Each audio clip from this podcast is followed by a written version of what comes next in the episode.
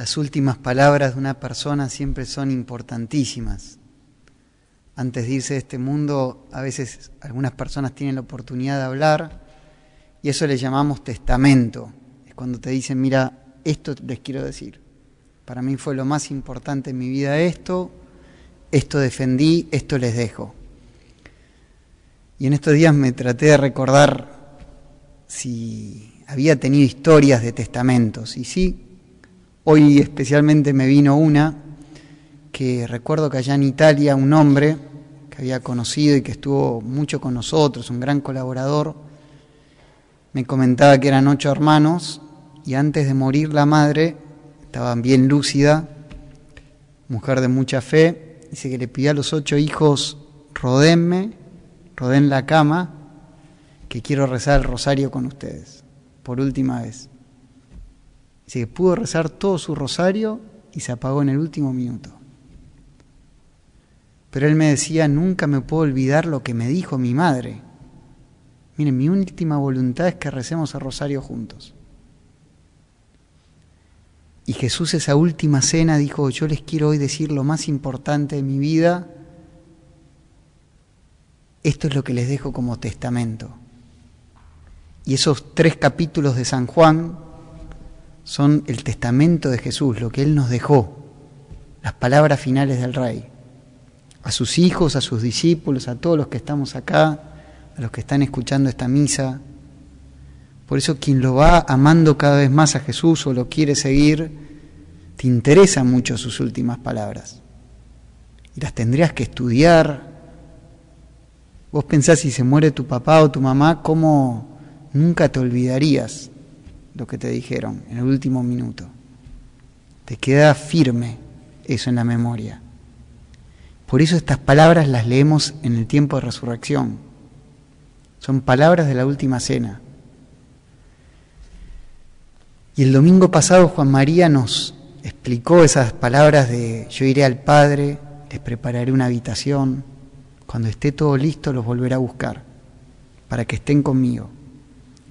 Si quieren es la promesa de la eternidad con Él. Y lo que se activa ahí en nosotros es la esperanza. Él dijo, hagan actos de fe, pero en realidad la fe y la esperanza son muy parecidas, dice el Papa Benedicto. Entonces lo que vos ahí decís, yo creo, Señor, en tus palabras. Creo que sos fiel y que si me prometes esto es así. Y nos pidió que toda la semana activemos con actos de fe o de esperanza esa verdad. Y hoy vamos a dar un paso más en ese discurso de despedida y es algo que pareciera misterioso, van a ver, ahora se los explico mejor el versículo, pero que tiene una promesa que es fuertísima. Dice así Jesús en Juan 14, 22. El que recibe mis mandamientos y los guarda, ese me ama. Y el que me ama será amado por mi Padre, y yo lo amaré y me manifestaré a él. Pongámoslo en otras palabras el que se tome en serio el mandamiento nuevo, porque van a ver que en todo el discurso habla un, mandamiento nuevo les doy. Ámense los unos a los otros como yo los amé. El que se tome en serio en esto, mi Padre lo amará, yo lo amaré, Él me, demostrará que me ama y me manifestaré a Él. Miren esta última promesa, me manifestaré a Él. Y a veces nos preguntamos, ¿por qué no siento a Jesús? ¿Por qué no puedo conectar con Él? Todo el tiempo de resurrección es captar que Él está cerca mío, pero a veces no puedo. Y uno busca qué estará que no está funcionando, qué estará en mí que no va. Y muchas veces es porque no estoy viviendo el mandamiento nuevo. Se enfrió en mí la caridad. Y como se enfrió la caridad no puedo percibir a Jesús. Él dice, yo me manifestaré al que guarde este mandamiento. Esta semana me metí en el verbo ese guardar y en griego significa no solo poner en un cajón, porque uno entiende guardar es poner en un cajón, poner en un cofre, No, no, guardar en griego significa custodiar, proteger, como el tesoro más valioso que tenés. Guardar el mandamiento de Jesús. Ámense los unos a los otros como yo los he amado. Y uno se puede preguntar hoy, ¿me tomé en serio ya su mandamiento? ¿Me decidí a recibirlo? Le digo, Jesús, yo quiero recibir tu mandamiento nuevo. Acá estoy. Decime lo que hay que hacer. Un mandamiento nuevo te doy. Y él dice, el que reciba este mandamiento, yo me manifestaré a él. Hoy es la gran oportunidad para pasar de la fe a la caridad. Dice el cardenal Newman, San Pablo dice que la fe puede mover montañas, pero que sin caridad no sirve para nada. La fe es, por decirlo así, solo la mitad del camino hacia el cielo. Por la fe dejamos muchas cosas de este mundo, pero por la caridad entramos de lleno en el otro.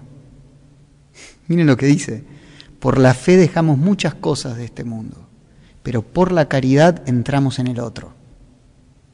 Cuando empezás a amar, como Él quiere que ames a los demás, se te empiezan a abrir los cielos, se te manifiesta Jesús, que eso es el cielo, la manifestación definitiva de Jesús. Y lo empezás en la tierra. Por eso no hay persona más feliz que la que se decidió a amar. Tenemos a veces si quieren, como síntomas de esta eternidad cuando te jugás mucho por otros. O haces algo por los demás y salís de vos mismo y empezás obras de misericordia y vos decís, cuando ayuda a los demás es cuando mejor estoy. Pues se te manifiesta Jesús. Pues estás amando como Él amó, olvidándote de vos mismo, entregándote a otras personas. La caridad activa en nosotros el cielo. Entonces, por eso dice Newman, la fe es verdad, te permite dejar muchas cosas atrás, porque sos un hombre de fe, crees, pero la caridad te permite penetrar en el otro mundo, en el cielo, en el mundo invisible. Y también la razón por la cual a veces uno no puede entrar en la presencia de Dios, porque tengo algo con un hermano que no está bien, hay un cortocircuito, y tengo que arreglar eso rápido. Ahora bien, todos ustedes como yo también, las veces que quisimos amar más al prójimo, a veces nos enredamos, nos sale mal.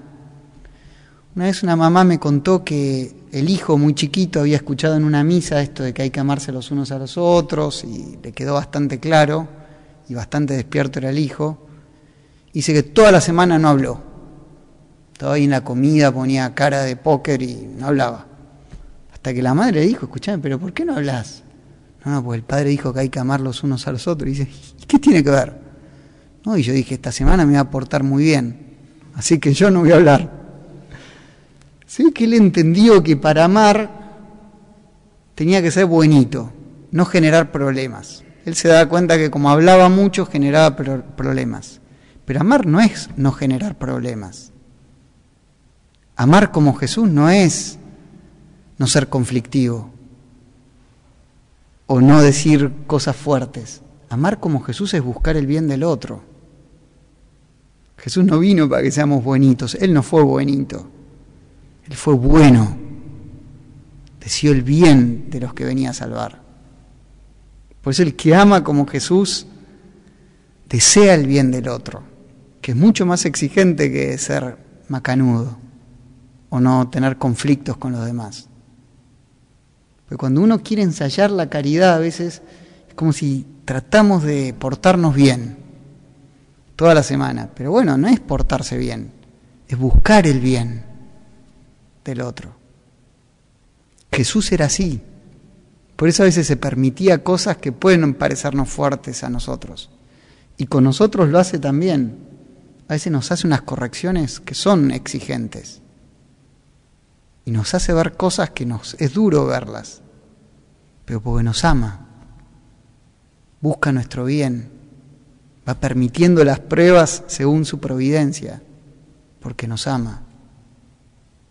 Entonces, toda esta semana para ensayar la caridad, una buena luz que nos da Jesús es buscar el bien, el bien de los que te rodean y ver cómo puedo ayudar a esta persona, cómo puedo yo buscar el bien de esta persona que está cerca mío. Otro consejo que puede servir para esta semana empezar a recibir el mandamiento nuevo es pedir la gracia de amar. Amar no es humano, amar como Jesús. No te sale, jamás te va a salir. Viene de lo alto. Es una gracia poder amar como Jesús. Y es una gracia que realmente si uno la pide, Él te la concede. La caridad es una virtud que está en nosotros, pero no es nuestra. Es de Jesús. Está en nosotros, pero no es nuestra, proviene de Él. Dice San Juan, el amor es de Dios. Poder amar a otros viene de Dios. Entonces, si yo quiero amar más a la familia con la cual estoy viviendo o a una persona en particular, se lo tengo que pedir al Señor. Dame tu sagrado corazón. Hazme capaz de amar como tú amaste. ¿Cuánto se lo pido? Toda la semana. Y así como Juan María nos dijo, pidamos con fe la promesa que Jesús nos hizo de estar con Él para siempre, todas estas semanas pidamos con fe, hazme capaz de amar como tú has amado. Y todo el tiempo que podamos, que esa sea nuestra ejaculatoria de la semana. Y van a ver que seguro vamos a ver efectos. Porque Él realmente lo da a quien lo pide. Pidan y se les dará. Y tercero, como esta semana vamos a vivir esta, virtud de la caridad, quizás alguno puede darle miedo. ¿Por qué? pues sí, me van a estar mirando todos, a ver cómo me desenvuelvo, si realmente lo estoy viviendo. Y es verdad que a veces entre nosotros nos medimos mucho, a ver el otro cómo está esta semana. Como todos estamos escuchando el mismo mensaje, esta semana nos vamos a estudiar mucho unos a otros, a ver cómo está viviendo esta persona. Y si no lo vive, se ve que no escuchaste la misa del domingo. ¿eh? Si uno no lo dice, a veces lo piensa. Como si uno quisiera decir, ¿esta persona se tomó en serio lo que vimos el domingo o no? Y ahí ya se está muriendo mi caridad, por meterme en los pantalones del otro, por querer juzgar al otro. Yo tengo que ocuparme de mí. Está bien, nosotros somos seis los misioneros. Uno podría estudiar al otro cómo está amando, hasta dónde ama, pero no es el camino de Jesús. Jesús dice, mirate a vos, juzgate a vos mismo, pedime a mí la caridad. Y no observes cómo otro lo vive, pues nunca vamos a poder juzgar la caridad de otro. Uno ni se imagina los esfuerzos que el otro hace para ser mejor o para hacer las cosas mejor. Entonces no es bueno juzgar, pues voy a errar. Yo no sé bien los esfuerzos que el otro hace para ser esa persona que Jesús le pide que sea. Entonces mejor ese tema dejárselo a Jesús. Les invito a que sean días donde pidamos mucho la caridad, que realmente sea una semana donde seamos estables en este pedido, con mucha alegría, no es que hay que obsesionarse, pedirlo, hazme capaz de amar como tú has amado. Segundo, les decía, recordar que es buscar el bien del otro. Un ejercicio que a veces puede servir es observar a las personas que te rodean y ver qué pueden necesitar cada una acá. ¿Qué está necesitando? ¿Cómo le puedo hacer el bien a esta persona que está junto a mí? Como hacer un radar que sea hacia afuera, mirar a los demás.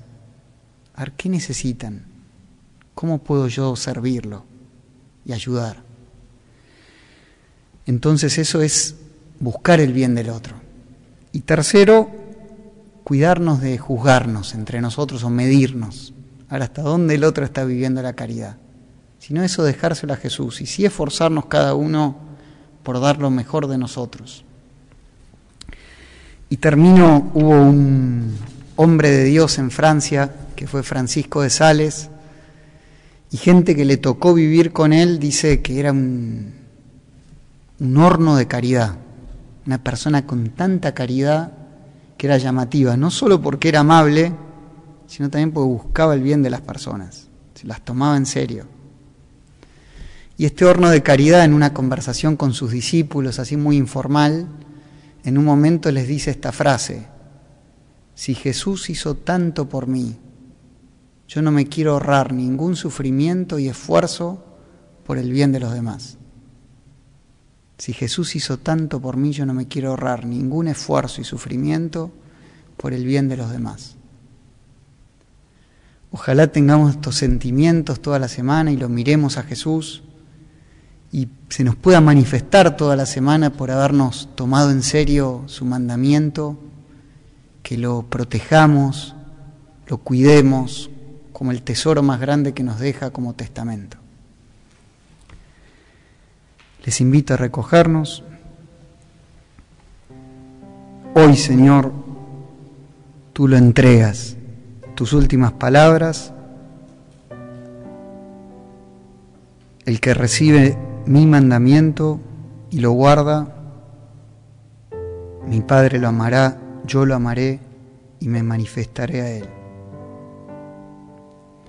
Manifiéstate, Señor, a todos los que estamos aquí reunidos en esta Eucaristía. Destraba en nosotros todo lo que impide la caridad.